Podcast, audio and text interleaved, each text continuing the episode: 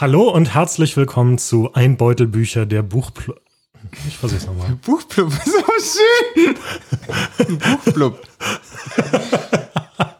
Doreen ist schon so voll geübt darin, aber ich sag den Satz Ja, nicht die, so oft. den- die, die wacht, nach, wacht man- manchmal nachts auf und sagt, willkommen im Buchblub. Nee, oder? Hast du dir Nee. gerade ausgedacht? Ja. Das wäre ziemlich lustig. Okay. okay.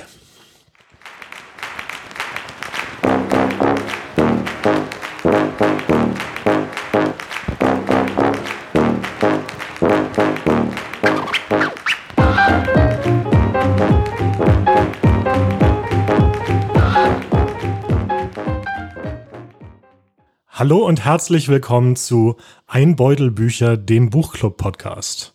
Wir sind Patrick? und Peter. Wir sind heute ausnahmsweise mal nur zu zweit. Doreen kann heute leider nicht. Aber wir wollen natürlich trotzdem, so wie jeden Monat, über ein Buch reden, das wir äh, jeweils gelesen haben, gemeinsam. Und diesen Monat reden wir über All die Liebenden der Nacht von Mieko Kawakami. Ja, und genau, Patrick, du hattest dir das Buch ja ausgesucht. Ja. Warum versuchst du es nicht mal kurz zusammenzufassen, sodass alle eine Idee haben, worum es geht? Ja, das, genau, das ist wahrscheinlich gar nicht so einfach, aber äh, ich fasse mal nur die Handlung zusammen. Hm. Über, um was es dann geht, können wir nachher nochmal reden. Also es geht um die Hauptfigur äh, Fuyoko. Also äh, übrigens, Entschuldigung, falls wir irgendeinen der Namen aus, falsch aussprechen. Höchstwahrscheinlich sprechen wir doch alle genau falsch aus. Äh, wir geben uns Mühe. Okay, also auf jeden Fall, Fuyuko ähm, arbeitet als freiberufliche Lektorin und lebt in so ein ganz extrem zurückgezogenes Leben. Also sie lebt eigentlich nur für die Arbeit. Ich glaube, sie steht auf, arbeitet und geht wieder ins Bett so ungefähr. Und das, äh, sie ist schon 36, also das macht sie schon eine ganze Weile. Und dann im Laufe des Buches, also das ist so der Ausgangspunkt, im Laufe des Buches freundet sie sich dann mit einer Kollegin an, ähm, Hichiri, wenn ich mich erinnere. Ja, Und genau, die ist, die könnte eigentlich nicht anders, also ist total gegensätzlich zu ihr. Sie ist so ganz bestimmt und geht so ganz selbstbewusst durchs Leben und steuert es auch sehr aktiv.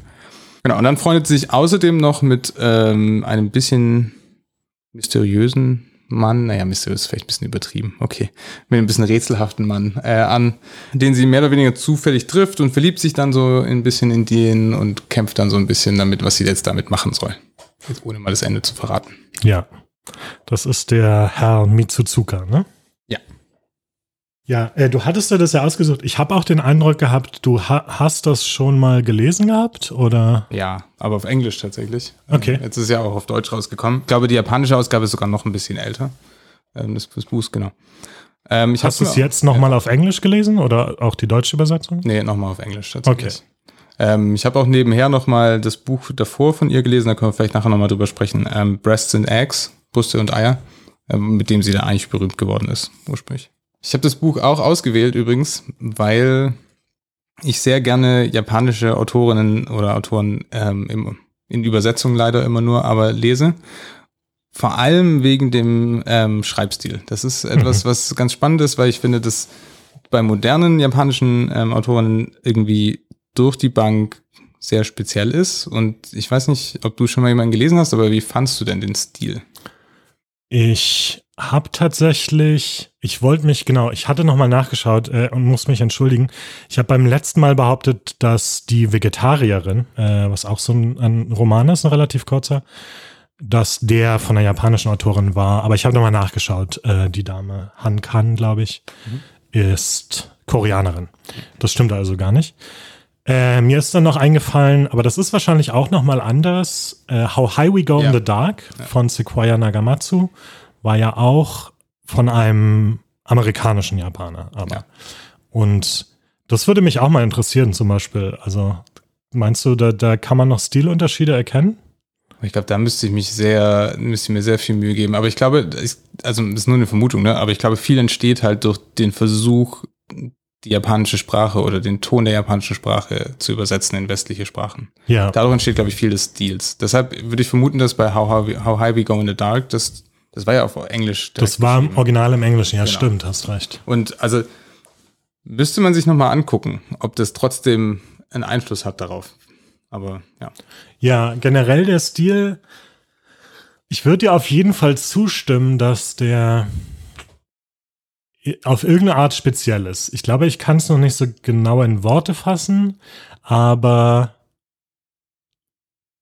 man merkt auf jeden Fall, dass das jetzt nicht irgendwie aus dem Englischen übersetzt wurde oder auf Deutsch geschrieben wurde oder sowas. Ich frage mich auch, ich kann's, ich weiß nicht, ob du es besser beschreiben kannst. Mich würde auch interessieren, du hast, du sagst, du hast schon mehrere äh, Autoren, Autorinnen gelesen, japanische. Sind die alle auf eine ähnliche Art speziell? Oder äh, erkennst du da dann auch nochmal Unterschiede? Also ich würde schon sagen, dass die, die ich gelesen habe, ist nicht viel. Das ist jetzt nicht, wirklich nicht besonders breit auch. Ja. Ähm, vor allem zeitgenössisch jetzt gerade und dann, glaube ich, zwei ältere. Ich glaube, eine aus den 50ern und einmal aus den 70ern ein Buch. Die sind, aber die haben schon, die sind schon alle in, äh, ähnlich jetzt nicht sprachlich tatsächlich. In der Sprachstruktur, das, was ich an dem Buch zum Beispiel schön finde, ist, dass, oder an, an modernen Autoren übersetzt, dass die sehr direkt sind, dass sie meistens relativ kurze Sätze haben, die sehr einfach aufgebaut sind. Ja. Ähm, aber das ist etwas, was sich in den älteren Büchern teilweise anders war, sogar ein bisschen. Die ja. waren ein bisschen komplizierter. Jetzt auch nicht super komplexe Sätze, jetzt nicht irgendwie Kleist mit zwei Seiten ähm, Einsatz. Aber ja, trotzdem komplizierter. Ähm, ich würde aber schon sagen, doch, es gibt, glaube ich, ein bisschen einen Unterschied zwischen denen. Was ich halt, was schön ist, ist irgendwie, es gibt immer so eine, kann ja auch nicht genau sagen, auf welcher Ebene das dann tatsächlich spürbar ist, dass es anders ist ein bisschen. Ja, ich wollte ja. gerade sagen, ich glaube, wir müssen mal versuchen, das in Worte zu fassen, was, was da jetzt so besonders dran ist. Also ich habe zum Beispiel auf der einen Seite, ich meine, das ist, ich, das ist wahrscheinlich nicht unbedingt Stil. Man merkt schon so ein bisschen die kulturellen Unterschiede, glaube ich. Ja, Einfach im Verhalten mancher Figuren. Also wenn es dann darum geht, wenn die sich entschuldigen für irgendwas, was uns jetzt irgendwie total, was sie gesagt haben, was uns jetzt total ja. banal erscheinen würde. Oder einfach, dass sie sich verbeugen oder sowas, um sich zu bedanken. Ne? Also ja. so diese kleinen, aber das ist, glaube ich, auch nicht unbedingt, sondern also für mich, ein paar Sachen, die mir aufgefallen ist, dass diese Dialoge so ein bisschen fast lakonisch waren, besonders die zwischen Herrn Mitsuzuka und der Hauptfigur, die sich dann immer in einem Café treffen ne, und sich unterhalten. Was aber auch sozusagen, ich glaube, diesen beiden Figuren geschuldet ist, dass die, die sagen eigentlich gar nicht so viel. Und auch so gar nicht so viel jetzt, was irgendwie sonderlich interessant zu lesen ist, wenn man mal ganz ehrlich ist. Also, das ja. sind dann oft ganz kurze oder ganz irgendwie unspannende Sätze. Sowas wie, ah, das ist ja schön. Ja, das ist schön. Ne, also so ein bisschen ja. doof auf den Punkt gebracht, aber ich glaube, das war tatsächlich Teil eines ja, Dialogs gegen Ende. Und das macht auch eine, eine, bestimmte Stimmung. Das war jetzt gar nicht so sehr gemeint, dass, um das irgendwie schlecht zu machen oder sowas. Das erzeugt einfach eine bestimmte Stimmung. Ja, aber das ist vielleicht sogar schon, da triffst du vielleicht schon einen guten Punkt. Weil es dadurch alles sehr ein bisschen, ein bisschen indirekter wird. Ja. Also es ist oft aus den Situationen, du musst schon die ganze Situation lesen, um, den, um mitzubekommen, was da eigentlich gerade passiert, so ein bisschen. Es reicht nicht, Ausschnitte davon zu lesen, das wird dir nicht helfen, wirklich, weil in, der, in den Sätzen nicht mehr sehr viel drin steckt in dem Moment. Das ist ein bisschen übertrieben. Genau, es geht, es geht in den Dialogen, wobei ich da auch nochmal unterscheiden würde, aber sagen wir mal, in den Dialogen mit Herrn Mitsuzuka zum Beispiel, es geht weniger darum, was gesagt wird, sondern wie also, ne, wie du sagst, in welcher Situation oder wie es gesagt mhm, wird. Mhm. Ist das das, was du meinst? Ja, und da, würde da würd ich zum Beispiel mitgehen, dass das in manchen anderen Büchern auch definitiv auch so war. In den japanischen Übersetzungen, ja, genau. die du kennst. Ja. ja, okay, interessant. Es gibt aber auf der anderen Seite auch, ich meine, ich fand das ist jetzt auch nicht unbedingt Stil, ist Stil, ist auch nicht unbedingt Stil und eher Struktur. um es mal ganz blöd zu formulieren, erstaunlich viel des Buches ist einfach nur die Hauptfigur, wie sie in Restaurants oder Cafés ja. sitzt und ihr jeweils eine andere Person, also es ist dann immer wechselnde Personen, die ihr gegenüber sitzen und auf sie einreden. Ist meistens das, was passiert. Also zumindest mit ihren Freundinnen, mit Hijiri, mit dieser alten Schulfreundin, die ja. irgendwann wiederkommt. Ja. Äh, mit so einer anderen Kollegin äh, gibt es auch mal ein Kapitel, wo sie im Café sitzt. Das sind die, da sagt die Hauptfigur so gut wie gar nichts. Und ich, da geht es mehr, glaube ich, darum, verschiedene Perspektiven dieser anderen Frauen zu, zu zeigen. Das ist aber, glaube ich, also ein bisschen ist das auch der Autorin geschuldet. Okay. Ich, also gerade ähm, Brüste und Eier ist fast genauso. Okay. Es fast auch immer, immer Dialoge, quasi, es, es führt immer ein, wie jemand, wie sie sich treffen. Und dann ist der Rest des Kapitels ein Dialog Ja. über ein bestimmtes Thema meistens. Und man merkt schon so, dass es da so ein, ein Konzept dahinter gibt, was jetzt gerade diskutiert wird. Ja. Obwohl ich das bei dem Buch nicht so stark hatte, muss ich sagen. Da hatte ich nicht so den Eindruck, dass ich eine Abfolge von Aufsätzen lese. Es wird noch, es wird ab und zu aufgebrochen, ja, das stimmt. Also nicht jedes Kapitel ist so aufgebaut, aber es kommt einfach so oft. Es ist so oft ist diese Situation, Ja, dass was passiert, Ja, das dass mir das aufgefallen das ist. Ja.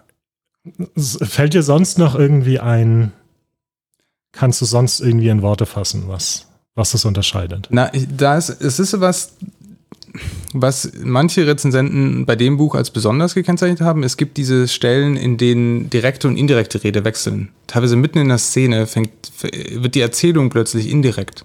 Da steht davor, ähm, Fuyoko sagt Doppelpunkt und dann, und danach wechselt es in indirekte Rede. Mitten im Satz teilweise. Okay. Ja, warte, zum Beispiel, aber es ist spannend, dass es dir nicht mal aufgefallen ist, weil es, ist Nee. wirklich, es passiert häufig und es, passi es ist sehr intensiv, also Das weiß ich nicht, ob ich da nicht analytisch genug, ähm, es, mir es da der analytische Blick fehlt. Nee, aber es ist ja auch cool, wenn das tatsächlich geklappt hat bei dir ohne das. Weil ich Gib glaube, mir ein Beispiel, ändert- weil ja, ich ehrlich gesagt glaub gerade auch nicht weiß, was du meinst. Okay, ähm, wenn du eins findest. ich weiß, wo es ist. Äh, auf den letzten zehn Seiten würde ich sagen. Es ist der Moment, an dem Hijiri Fuyoka äh, nachts in ihrer Wohnung besucht, Ja, nachdem sie Ja, ja, ich Date weiß. hatte mit Mutsuzu. Genau. vorletztes Kapitel. Also der letzte Satz, den Hijiri in direkter Rede sagt, oder die letzte, der Satz, Satz mit direkter Rede ist, Hijiri seufzte bloß, bevor sie nach einer Weile wie zu sich selbst sagte, du machst mich wahnsinnig. Und dann kommt der nächste Absatz und der nächste Absatz geht eine Weile erstmal so Introspektion von Fuyoka, wo sie über Mitsuzuka nachdenkt. Und dann kommt aber Stelle, wenn man tatsächlich ein bisschen weiter liest, ähm, und das ist super interessant. In der deutschen Übersetzung ist es direkte Rede. Oh, okay, na gut. Okay, wie, wie ist es denn dann im Englischen? Also im Englischen hast du dann einen Satz zum Beispiel, also du hast noch einen Absatz, in dem Hichiri zum Beispiel etwas sehr direkt sagt, steht, steht in Anführungsstrichen, ähm, Hichiri said nothing, let out a sigh, then added this almost as if she were speaking to herself. I swear it pisses me off sometimes being around you. Mhm. Und dann ein bisschen später, äh, eine Seite später tatsächlich im Englischen, Und das ist noch sozusagen, bis dahin ist es in der deutschen Übersetzung dasselbe, ne? Ja, Ja. genau. Und ähm, dann im Englischen ist es, genau, äh, eine Seite später ändert sich der Stil und dann steht da zum Beispiel, I hu- hugged my knees and cried. Hey, Hijiri said in a soft voice, there's nothing to cry about. Das heißt, ähm, das Hey und äh, there's Mhm. nothing to say about, äh, to cry about, steht beides nicht in Anführungsstrichen, Ja. sondern es steht einfach im Fließtext. Ja. So, also es ist nicht mehr wirklich abgesetzt. Es steht auch kein, es sind auch keine Paragraphen mehr, es ist dann ein Blocksatz tatsächlich. Okay, ja. Und im, im Deutschen ist tatsächlich jetzt Wein doch nicht in Anführungszeichen. Also wirklich spannend. direkte Rede. Mhm. I guess, also meine Frage ist jetzt, weil, also dafür ist, glaube ich, mein Deutschunterricht, der LK Deutsch, zu lange her. Was, also was, was, warum ist das was Besonderes? Was macht es jetzt mit dem Text, dass es sozusagen manchmal direkte Rede ist und manchmal dann diese indirekte Rede? Also ich kann dir sagen, was, was das mit mir gemacht hat. Also Ja. es, es fühlt sich plötzlich sehr viel entfernter an. Es fühlt sich mehr an wie so ein Taubheitsgefühl. Es fühlt sich nicht mehr so an, als würde da aktiv was passieren und ich bin voll dabei und direkt dran, sondern es fühlt sich so ein bisschen distanziert an, als wäre da was dazwischen. Interessant. So ein bisschen auch vielleicht jetzt bei der konkreten Szene die Spiegelung, dass die Hauptfigur vielleicht auch dicht macht so ein bisschen und Ja. das alles nicht mehr so richtig zu ihr randringt.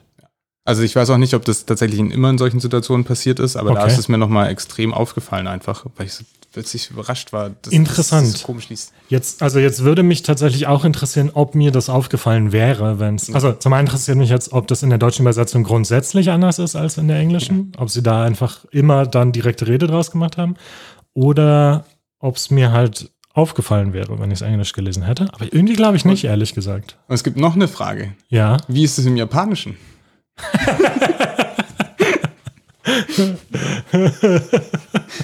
Naja, ja. das werden wir heute wohl nicht klären. Nee. Na gut. Wir hätten uns Expertinnen einladen sollen. Ja, genau. Ja. Okay. äh, aber wir haben ja nicht mal Doreen, das heißt, ja nicht, wir haben ja nicht mal unsere Germanistin heute hier, sodass wir nochmal nachschauen mussten, was direkte und indirekte Rede genau ist. Merkt man kaum. Merkt man kaum ja. in der Aufnahme. Okay, kommen wir mal vom Stil, das ist ja schon schwierig genug, kommen wir mal zu was noch viel schwierigerem. Um was geht's denn eigentlich in dem Buch? Also ich meine, ich habe ja bei der Zusammenfassung schon so ein bisschen angedeutet, dass es gibt da so diese Handlung und ja, es geht halt um die zwei Freundschaften, die so auftauchen und du hast ja gerade schon erwähnt, dass es sehr viele Gespräche einfach gibt. So erstmal passiert eigentlich nicht so besonders viel. Ne? Die reden viel miteinander, aber was ist eigentlich das Thema? Also, also ja, das ist eine gute Frage. Ich, ich habe ich hab so eine lose, so einen losen Beutel von Stichpunkten hm. Äh, als kleine Referenz auf, auf die letzte Folge, die mir aufgefallen sind. Das ist jetzt noch kein kohärentes Thema vielleicht, aber es gab ein paar Dinge, die für mich rausgestochen sind. Ich meine, das eine, was sehr offensichtlich ist, ist die Einsamkeit der Hauptfigur. Mhm. Also, und nicht nur Einsamkeit, sondern auch so ein bisschen, vielleicht ist Kontrollverlust das richtige Wort, wobei Verlust auch impliziert, dass sie vorher Kontrolle hatte, aber der generelle Eindruck von dieser Figur ist halt von jemandem, die ihr Leben nicht kontrolliert. Ja. So. Es passiert. Es einfach. passiert einfach mit ihr. Und äh, das ist so das eine. Das andere, was ich spannend fand, ist dies, in diesen Gesprächen. Also es gibt die Gespräche mit Herrn Mitsuzuka, die so ein bisschen da rausfallen. Aber viele der anderen Gespräche sind mit anderen Frauen, ja. die sie hat. Und es geht ganz viel um verschiedene Lebensentwürfe von Frauen. Also das ist nicht so, das ist dann immer ein bisschen implizit gemacht, ne? Aber es gibt halt die Hijiri, die sehr frei ist und sehr, würde ich mal sagen, eine moderne Frau ja. in einem gewissen Sinne, ähm, die jetzt auch nicht unbedingt heiraten will, die sich irgendwie sexuell auslebt und sowas. Dann gibt's aber genau Gespräche mit einer Kollegin, in der es um diese Hijiri geht, die, was dann sozusagen sehr kritisch das. Die Kollegin betrachtet das sehr kritisch oder lässt er mhm. dann also im, im, ist wahrscheinlich das richtige Wort. Mhm.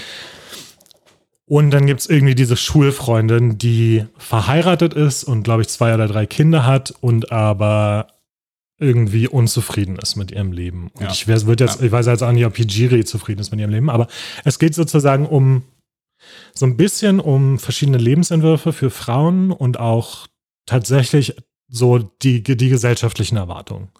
Und so dieser ganze Themenkomplex ist ja in Japan, das, ich weiß nicht viel darüber, aber das ist so viel, weiß ich, glaube ich, dass es in der japanischen Gesellschaft auch schon noch an einem anderen Punkt ist als ja, jetzt irgendwie in Westeuropa, was so, keine Ahnung, Third Wave Feminism Topics angeht.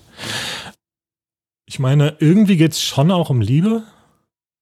Ja, also, aber, aber irgendwie ist das dann kurz auch mal eine Liebesgeschichte? Ja, aber irgendwie nur so, ich glaube, ich habe das Gefühl, dass es eher so der Spannungsbogen, der einen mithält ein bisschen ja. und es ist halt so die, die, so die Störung in ihrem Leben.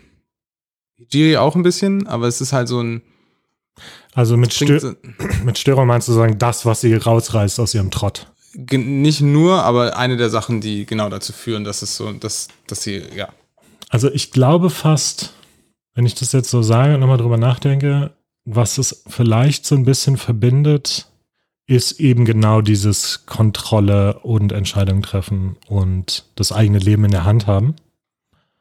Da spielen ja auch gesellschaftliche Bilder und Rollenbilder, Geschlechterrollenbilder rein. Und also, was ich vorhin ausgelassen habe, was ich auch, also was auf jeden Fall auch rausgestochen ist für mich, ist die Szene in ihrer Jugend. Ähm, es gibt irgendwann mal eine Rückblende an ihre Schulzeit, wo sie im Prinzip von einem Mitschüler vergewaltigt wird. Und das war sehr interessant, weil es genau in diesen Kontext gesetzt wurde. Es war sozusagen, das wurde mit ihr gemacht. Sie hat nicht die Entscheidung ja, getroffen, genau. äh, äh, mit diesen Menschen zu schlafen, sondern Genau, das wurde mit ihr gemacht. Und das ist, das, man hat dann den Eindruck, das pflanzt sich fort in ihrem genau, restlichen ja. Leben. Weil was ich zum Beispiel auch total interessant fand, war, Äh, und es wird irgendwann auch explizit thematisiert. Sehr viele der Entscheidungen, die sie trifft, kommen von außen. Es gibt zum Beispiel am Anfang die Entscheidung, sich selbstständig zu machen und ihren Job aufzugeben. Der kommt von Hijiri. Ja. Hijiri schickt ihr irgendwann ihre alten Klamotten und so. Also irgendwann wird sie irgendwie zu Hijiri. Und aber auch irgendwie in anderen Dingen, ganz viele dieser Dinge sind irgendwie Sachen, die sie macht, sind ganz oft von außen kommt von außen. Ich habe mich auch gefragt, aber ich glaube, das greift auch zu kurz, ob es quasi die Überwindung von diesem Trauma ist. Aber ich glaube, das ist, das ist interessant, weil die, diese ganze Szene aus der Jugend wird zwar einmal erwähnt, also ist ein Kapitel in sich abgeschlossen und dann aber nie wieder aufgegriffen. Es gibt keine, ich habe keinen anderen Bezug dazu, bis auf halt einmal eine, einen Satz, den Hichi sagt, der gleich ist wie der Satz von dem, Verge von dem Vergewaltiger. Eben Welchen genau Satz? dieser Satz, äh, ich schwöre, äh, es pisst mich an, in deiner Manchmal machst du mich wahnsinnig. Ja, ja. genau. Ähm, Stimmt, und da bricht sie dann, da, da, da fängt sie ja dann auch wieder an zu weinen oder halt bricht irgendwie zusammen am Ende. Oh, das ist mir ja nicht aufgefallen. Aber das mit dem, was du sagst, ich glaube auch dieses Kontrolle über das eigene Leben übernehmen, so ein bisschen ähm, zumindest, das fühlt sich ja auch so an, das Ende fühlt sich so an, als hätte sie das geschafft zu einem gewissen Grad, als, ja. als hätte sie das überwunden und wäre da so ein bisschen wieder in ihre eigene Pilotin geworden. Ja. Ja. Das war eigentlich ganz spannend. Und äh, jetzt, wo du das gerade sagst, ist interessant. Das ist mir nicht aufgefallen, dass das derselbe Satz ist. Und also was mir vorhin aufgefallen ist, was mir auch nur zufällig aufgefallen ist, weil ich mir den, das irgendwann mal notiert habe. Es wird irgendwann, wie gesagt, äh, das ist auch ein Vorwurf von Hijiri im letzten, ja. in diesem vorletzten Kapitel an die Hauptfigur sozusagen, dass sie eigentlich nie eigene Entscheidungen trifft. Ja. Und es gibt, ich hatte mir tatsächlich rein zufällig, als sie Herrn Mitsuzuka, glaube ich, trifft zum ersten Mal. Und diese Stelle ist dann relativ am Anfang. Zum ersten Mal in meinem Leben sprach ich aus eigenem Antrieb an einem fremden Ort einen fremden Menschen an. Also sozusagen fand ich dann auch jetzt gerade interessant im Nachhinein, die Entscheidung, Herrn Mitsuzuka kennenzulernen, sozusagen, das war eigentlich ihre eigene. Das war schon sozusagen ein, ein Schritt in diese Richtung und es dann, ja. Man könnte sogar noch eine Stufe weitergehen, oder? Dass ich glaube auch die Entscheidung, in die Volkshochschule zu gehen, überhaupt, wo sie ihn dann trifft, glaube ich. Das war irgendwie auch eine eigene Entscheidung. Ja, genau. Wenn man, wenn man jetzt nicht zählt, dass die Werbung von der Volkshochschule sie beeinflusst hat. ja. Naja, okay. Ja. Sie hat sicherlich auch ganz viele andere Werbung bekommen. Sie hat sich eine rausgesucht.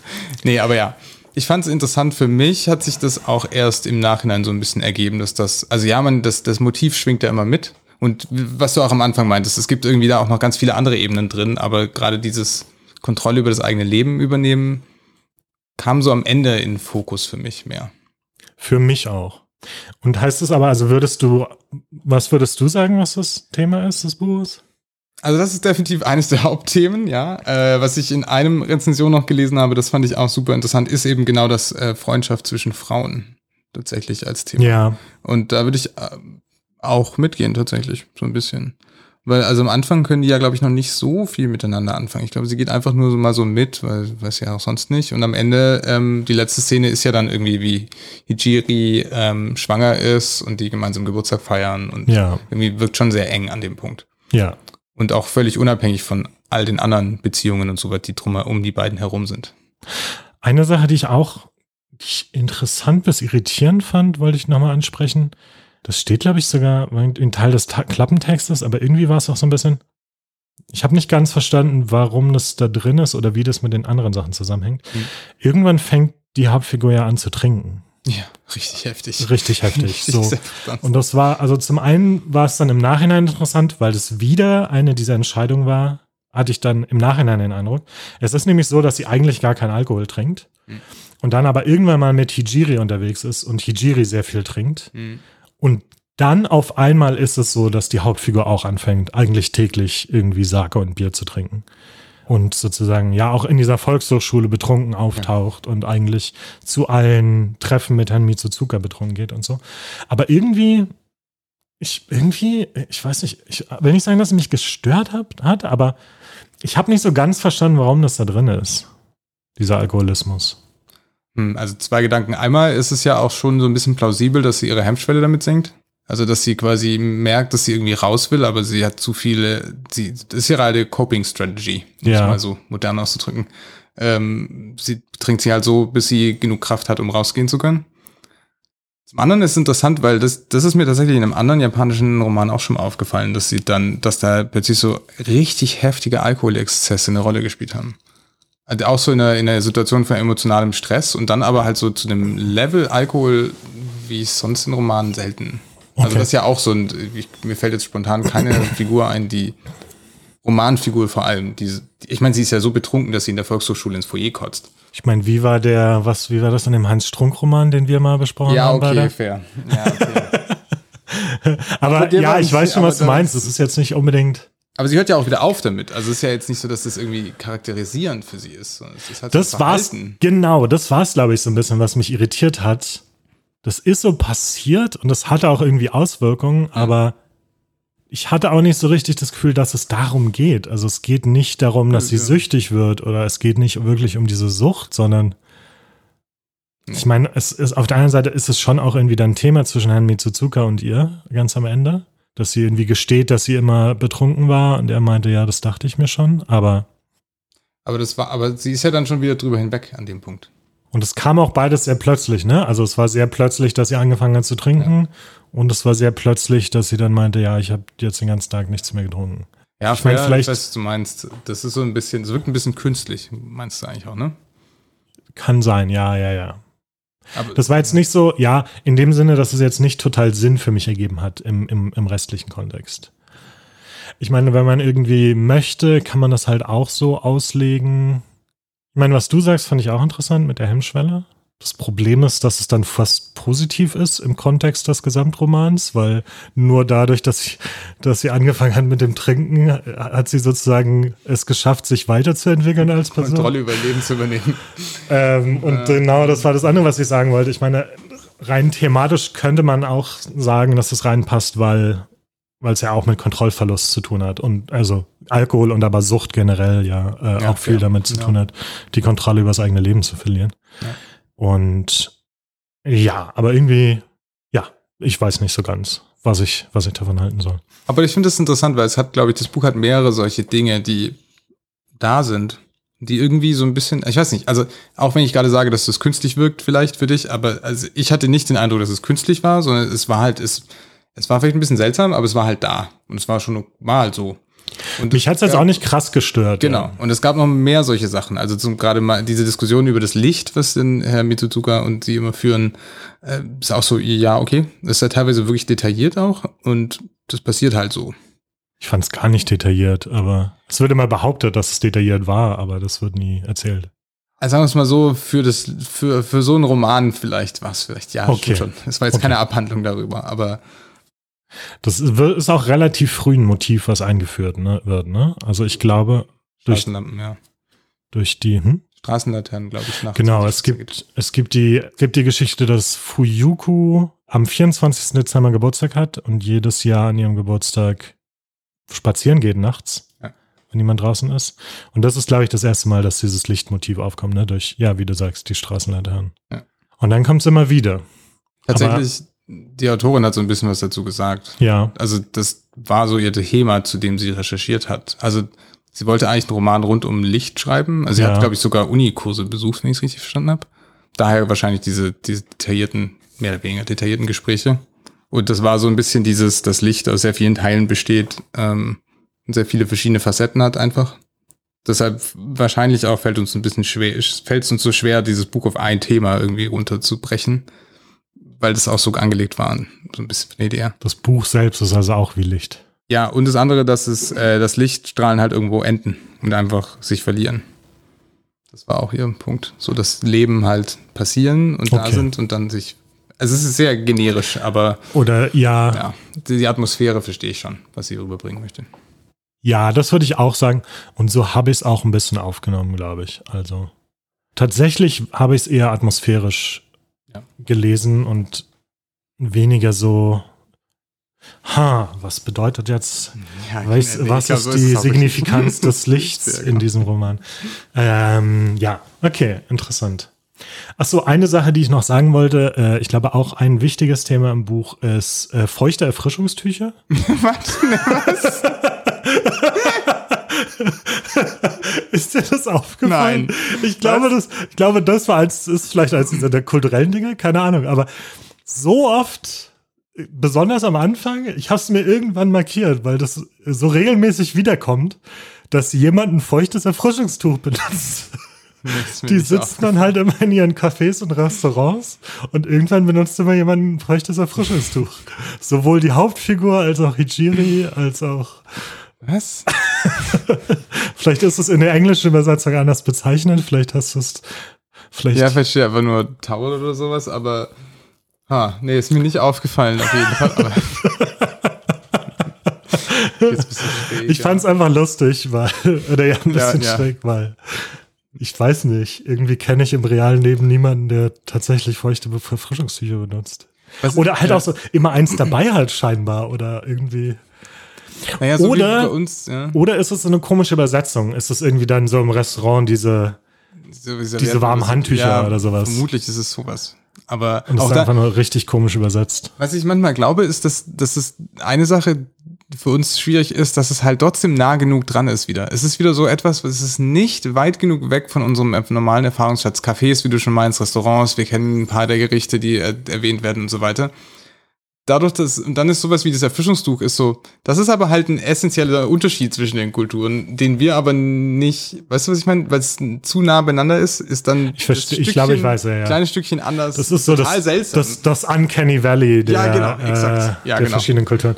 Also nicht so, dass japanische und europäische Kulturen nicht eh schon weit genug auseinander wären, aber das Buch, ich weiß nicht, das Buch walzt das jetzt hier nicht aus, darum geht's nicht, oder ist zugänglich in der Hinsicht. Ja, also ich meine, das wurde ja auch nicht von ihr für den europäischen Markt geschrieben oder so. Also, nee, überhaupt nicht, ja. Ja, genau. Es geht offensichtlich nicht um die, um die Dings. Nee, ich weiß aber, was du meinst. Ich meine, wie gesagt, wir sind beide keine Experten, was japanische Kultur angeht oder Gesellschaft. Aber Japan, ähnlich wie Amerika, da habe ich immer so das Gefühl, bei Amerika ist es natürlich noch stärker. Auch wenn es da schon deutliche Unterschiede ist, allein durch äh, so Medienkonsum und sowas. Das ist so eine Kultur, die man viel sieht. Ja. Ne? Also wenn man, keine Ahnung, wenn man irgendwie, äh, ach, weiß ich nicht, wenn man halt Medien konsumiert, ist es schon irgendwie präsent. Und das ist, glaube ich, einer dieser Effekte. Oder darum, dadurch kommt es auch so, dass man, ja. wie du sagst, irgendwie die Gerichte kennt oder sowas. Ja. Ja. Also, also ist jetzt nicht also so. Es war jetzt auch, war auch nur so halb ernst gemeint. Ich, wie, nee, aber wie gesagt, es war echt was, was ja. mir irgendwann aufgef aufgefallen ist. Aber das, was ich meine, ist zum Beispiel, wenn du einen japanischen Roman aus den 50ern liest, dann ist das so dermaßen anders. Ja. Da würde dir das nicht auffallen. Da würdest du sagen, ja, anscheinend haben die da immer Feuchttücher gehabt. Ja. okay. das ist einfach so. Ja, ja klar. Was auch immer. so, kommen wir mal ähm, von dem, von dem sehr großen Thema zu, was, was denkst du, was der Titel bedeutet? Also der kommt ja tatsächlich nur einmal ganz am Ende wird er tatsächlich, kommt er wörtlich vor? Ja, also im Englischen kommt er wörtlich vor. Schauen wir mal, wie es im Deutschen ist. Ich schau mal kurz ich kann hier meine sagen, deutsche Ausgabe rein. Genau, im, Deu im Englischen steht. Nochmal zur Erinnerung, der Titel ist All die Liebenden der Nacht. Genau, und ähm, im Englischen steht Steadying the spine of the notebook with my palm, I took the pencil to the first blank hm. page and wrote the words All the lovers in the night. Achso, der nächste ist The phrase had appeared out of nowhere. Ja, und das ist ja genau. Das ist auch, und das ist was Besonderes, weil das das erste Mal ist, dass sie einfach irgendwas aufschreibt, was genau. ihr in den Kopf gekommen ist. Ja, ist tatsächlich auch, all die Liebenden in der Nacht kommt auch wörtlich vor. Für mich, das ist jetzt auch keine ausformulierte Interpretation oder sowas, und ich glaube auch, was das die nicht gibt. Für mich war der Schlüssel eigentlich ein bisschen früher, äh, nicht wo das wörtlich gesagt wird, sondern ich glaube, ich weiß nicht, ob das Hijiri und sie dann zusammen durch die Nacht spazieren, aber ich glaube, irgendwie spaziert sie nochmal. Ja. Nee, achso, sie fängt auch an, tagsüber zu spazieren und so. Und denkt an all die Menschen in der Nacht auf der anderen Seite des Planeten. Ja. Und das war für mich eigentlich der Schlüssel zum Titel, weil es sozusagen, ja, irgendwie diese Vorstellung, dass irgendwo anders ist es gerade Nacht und irgendwo ist gerade der halbe Planet in diesem Zustand. Ja. Und irgendwie, da kam wie gesagt Liebende nicht vor, aber da ist es dann kein weiter Sprung mehr zu denken, da sind auch ganz schön viele Liebende dann in dieser Nacht. das klingt so irgendwie so ein bisschen trivial. Ja, ja, ich, ich kann es nicht besser ausdrücken. Nee, nee, ich glaube, du hast auch recht, vollkommen recht. Ich glaube, es gibt auch nicht so richtig eine Interpretation für den Titel. Der ist einfach. Aber ich meine, das ist ja sowieso schon besonders, dass wir uns gerade über den Titel unterhalten, was, glaube ich, hauptsächlich daran liegt, dass er so ein bisschen. Er ist irgendwie so ein bisschen lyrisch. Ja. Und wenn man, aber wenn man das Buch liest, dann ist es so, mm, also es gibt ja oft Titel, die überhaupt nichts mit dem Inhalt zu tun haben. Aber der Titel klingt, klingt wenigstens so, als könnte er was mit dem Inhalt zu tun haben. Hat er aber eigentlich nicht. Ja, nicht inhaltlich. Genau. Es gibt keinen inhaltlichen Bezug oder es gibt keinen direkten inhaltlichen Bezug zwischen dem, Ja. zwischen dem Titel und dem Buch, da würde ich zustimmen. Tatsächlich, wie ja, wie du sagst, es ist sehr ein sehr lyrischer Titel, es ist sehr ein poetischer Titel. Und für mich war es tatsächlich eher eine emotionale Verbindung. Also, oder Ja, um da es wird, ja, genau. zu Das ist sagen. ein Also, Eindruck. Nee, nee, ja. es ist eine Art Atmosphäre, ne? Also es ist so ein, es ist ein Gefühl, was dieser Titel vermittelt, den ich teilweise auch beim Lesen des Ja. Buches hatte. So, Ja. Das ist für mich die Verbindung. Das ist interessant, weil das ist auch, was mich initial zu dem Buch hingezogen hat. Der Titel Als ich es gesehen tatsächlich? Ja, genau. Interessant. Das irgendwie, das klingt, klang so, dass ich das lesen wollte erstmal. Das ist witzig, weil ich glaube, mich hat es überhaupt nicht angezogen, ehrlich gesagt. Es stand auch in einer guten Ecke und es war schön, Okay. schön äh, drapiert, aber Okay. ähm, also wenn es nur der Buchrücken gewesen wäre, wäre es vielleicht nicht meins gewesen. Ja. aber Nee, das ist interessant, dass du das schon mal sagst, weil was ich mich auch frage, auch einer der Gründe, warum ich es jetzt hier im Buchclub lesen wollte, hat es, also das sind vielleicht auch zwei Fragen dummerweise, aber hat es dich zum einen unterhalten und zum anderen berührt? Also das, die schließen sich ja nicht aus, aber gehen vielleicht Hand in Hand. Ja, ich weiß es nicht. Aber, Mhm. Geht auch nicht ja. immer Hand in Hand. Nee, auch nicht. Ja, stimmt. Ich überlege gerade, welche Frage schwieriger zu beantworten ist für mich oder mit welcher ich anfangen möchte. Hat es mich unterhalten? Irgendwie schon, aber ich glaube auch so ein bisschen, dass es für mich schon ganz gut war, dass es jetzt nicht so ein langes Buch ist. Ich weiß nicht, ob mich das eine Weile, äh, ob mich das irgendwie über Wochen Mhm. Sozusagen angezogen hätte. Es gab auch so ein paar Sachen, jetzt was so Unterhaltung angeht oder Unterhaltungswert. Ich weiß nicht, ob wir da vielleicht nochmal getrennt drüber reden, aber manche, die, manche, also ich fand es Ja. ich fand's manchmal schwer, mich mit der Figur zu identifizieren, Mhm. in Anführungszeichen, oder irgendwie sie nachzuvollziehen. Also, und vielleicht ist es, vielleicht ist es auch ein kulturelles Ding, vielleicht ist es aber auch einfach diese Figur, die hier beschrieben Ja. wird und dieser Ja. Charakter. Weil ich dann manchmal so ein bisschen, manchmal fand ich das ein bisschen anstrengend, ehrlich gesagt. Mhm. Also dieses sehr passive und so dieses, manche die, dieser Dialoge, also es gab dann so die, die Dialoge, als sie, als sie Herrn Mitsuzuka ins Restaurant einlädt. Und es war teilweise, hat sich das angefühlt beim Lesen, als wäre man bei so einem schlechten ersten Date dabei. Also, weißt du, so dieses, dieses Ah. unangenehme, so, I mean, mm, es war ein erstes Date. ja, Und vor Aber- allem auch in ihrem Leben. Aber das Ding ist, ich weiß nicht, ob das der Eindruck war, den die Autorin vermitteln wollte, als sie das geschrieben hat. Und es war jetzt auch, ich, also ich, das ist jetzt ein bisschen plakativ und ich übertreibe ein bisschen, aber um auszudrücken, ist, manchmal ist es mir schwer gefallen, an diese Figur ranzukommen. Ja, das kann ja. Ne? Und deswegen, ich glaube, ich fand es auch ein bisschen berührend, aber vielleicht auch nicht unbedingt an den Stellen, wo es berührend sein sollte. Oder ich weiß es nicht. Genau, und diese Schwierigkeit hatte ich halt auch mit diesem Buch. Ich war so irgendwie, so ein bisschen konnte ich so mitschwingen so mit dem Buch, aber am Ende, als ich es zugeklappt hatte, war jetzt auch nicht so viel Nachhalt da, so richtig, tatsächlich. Da würde ich vielleicht mitgehen, ja. Kann ja auch nicht genau sagen, woran es liegt. Es, es ist so ein bisschen, es hat so ein bisschen, ja, weiß ich nicht, es schwingt so vor sich hin. Es ist so Ja. lakonisch irgendwie von der Grundstimmung her, was normalerweise auch was ist. Ich meine, das ist ja auch, das ist auch berührend. Also so diese Art, diese Erzählweise, jetzt nicht, es berührt mich nicht in dem Sinne, dass ich da, da dann weinen muss, aber dass es halt in mir was auslöst. So. Ja. Das gab es, glaube ich, schon an so ein paar Stellen, einfach durch den Schreibstil. Ich fand tatsächlich auch, ich meine, ich glaube, wir hatten es vorhin schon mit dem, ob das die Liebesgeschichte mit Herrn mit Mutsuzuka jetzt zentral ist oder Mhm. nur irgendwie äh, Spannungsbogen. Es ist ja auch so, also Spoiler Alert, es ist ja auch so, dass sie am Ende dann nicht, nicht zusammenkommen. Ja. Aber, achso, die haben die Spoilerwarnung nie ausgesprochen. Upsi. Du hast aber davor jetzt nicht Spoilerwarnung gemacht. Aber irgendwie war es schon so ein bisschen, dass ich dachte, also es gab, wie gesagt, es gab dann dieses er erste Date und es gab dann diesen Moment, wo sie sich berühren und so. Und Mhm. das fand ich schon ein bisschen schön, muss ich sagen. Und irgendwie hätte ich mir schon gewünscht, dass da, Ja, dass das besser ausgeht. dass das besser ausgeht, ja. Es ist auch nicht schlimm ausgegangen, aber gut ist es auch nicht ausgegangen. Es ist, ich meine, ich, an sich finde ich, vielleicht reden wir mal explizit oder getrennt drüber, wie wir das Ende fanden, aber für die Gesamtaussage des Buchs, wenn es eine gibt, oder für eine, eine davon, ist es, Ja. glaube ich, besser, dass Ja, die Antwort, die Antwort nicht ist, ah, jetzt hat's einen, jetzt hat's Gott. endlich einen Mann gefunden. Oh ja, stimmt. Äh, und jetzt ist ihr Leben in Ordnung. So, also von daher ist es, ist glaube ich schon eigentlich. Wow, das hätte einfach alles andere kaputt gemacht. Das hätte einfach den, die komplette Konstruktion. So, ja, also eigentlich, äh, ja, eigentlich Ja. ziemlich gut, dass das nicht so war. Aber so, sozusagen, wenn es darum geht, jetzt berührt zu sein und emotional war schon so ein bisschen, na, Mhm. na, aber eigentlich würden sie doch gut zusammenpassen. Ja, den Teil stimmt. Da, da hast du eigentlich recht. Ja.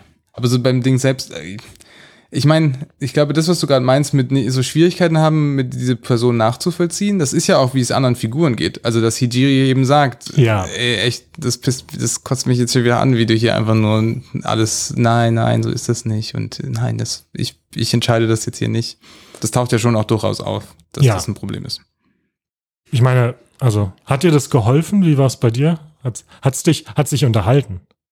Also ich muss sagen, das habe ich auch in tatsächlich in anderen Rezensionen zum Glück wiedergefunden. Das, die erst, erste Drittel ist ein bisschen hart zu lesen, so ein bisschen anstrengend. Das zieht sich so ein bisschen so. Du äh, wiederholst heute nur, was du in Rezension gelesen hast. Du triffst auch keine eigenen Entscheidungen mehr.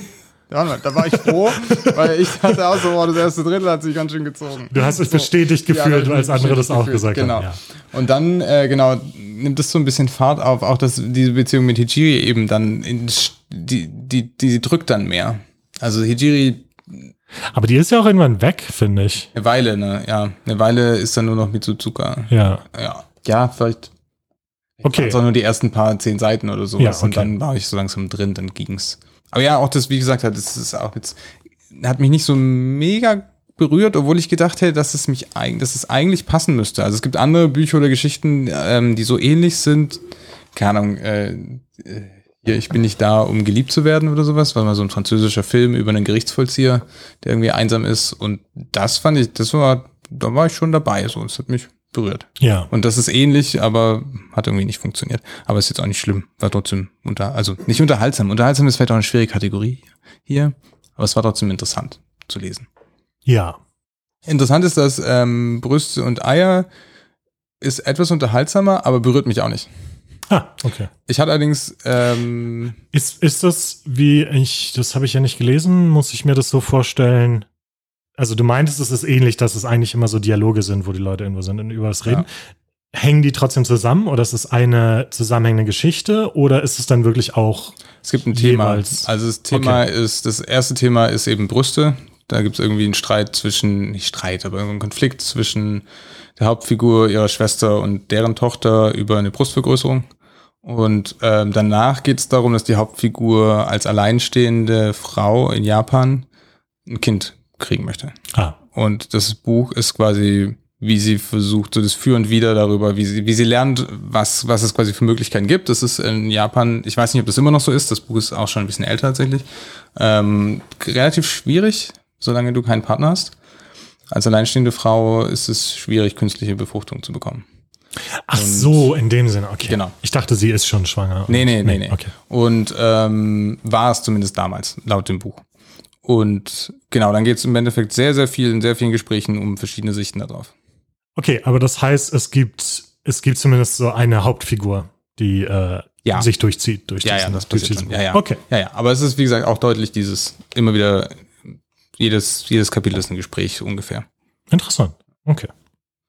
Gut, dann können wir vielleicht nochmal kurz über das Ende reden.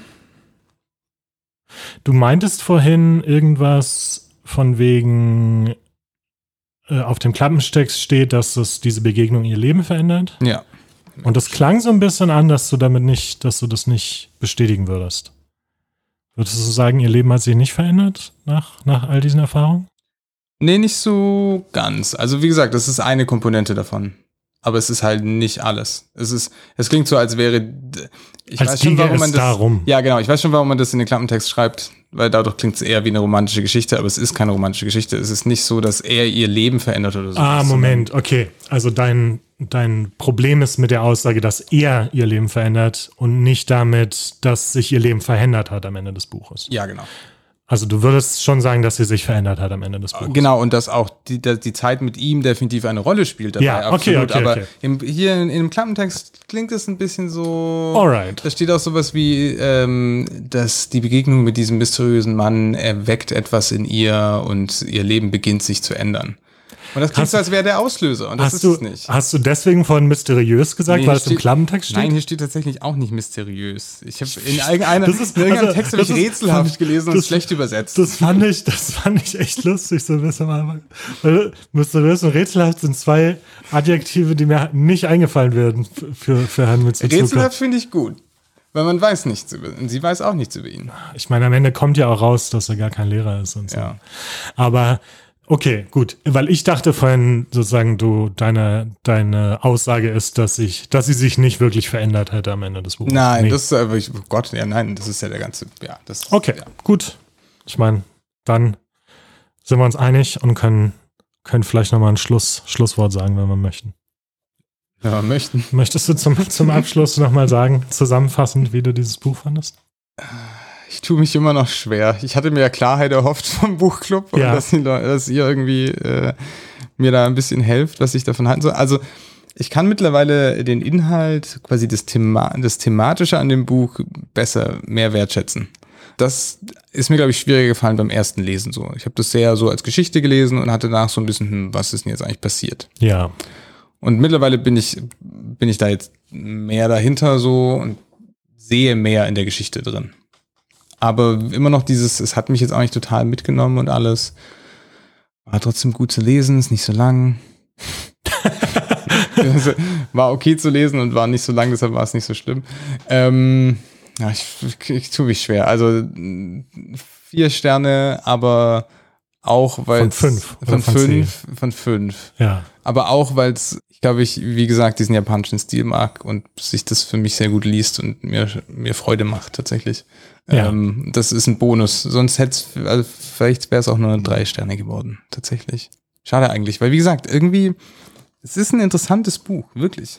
Ja, das würde ich auch sagen. Wie gesagt, da würde ich absolut mitgehen. Es ist ein interessantes Buch. Ja, das Problem ist, ich glaube, ich habe gar nicht so eine doll andere Meinung wie du.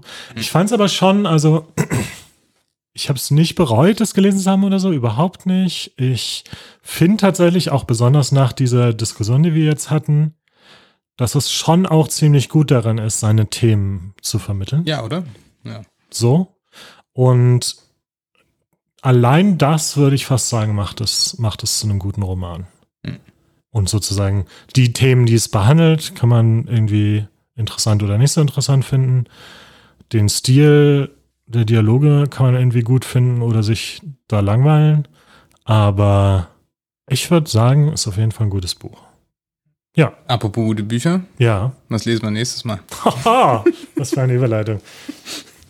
Man könnte meinen, du machst das jedes Mal.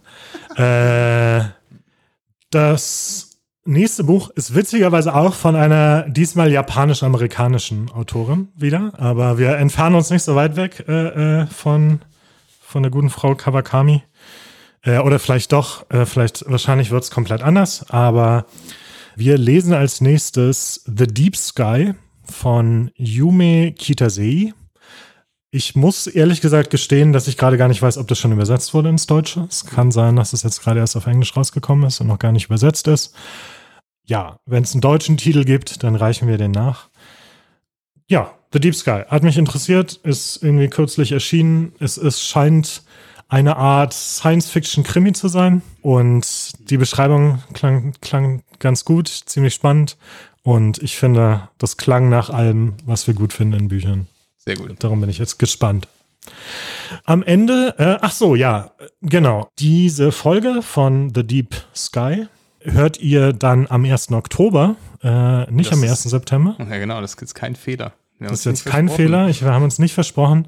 Äh, wir legen zum ersten Mal in, in der Podcast-Geschichte eine kleine Sommerpause ein und werden im September keine Folge releasen. Und dafür sind wir dann aber am 1. August, nee, am 1. Oktober, jetzt habe ich mich doch noch versprochen, mit voller, voller Power wieder dabei. Yes.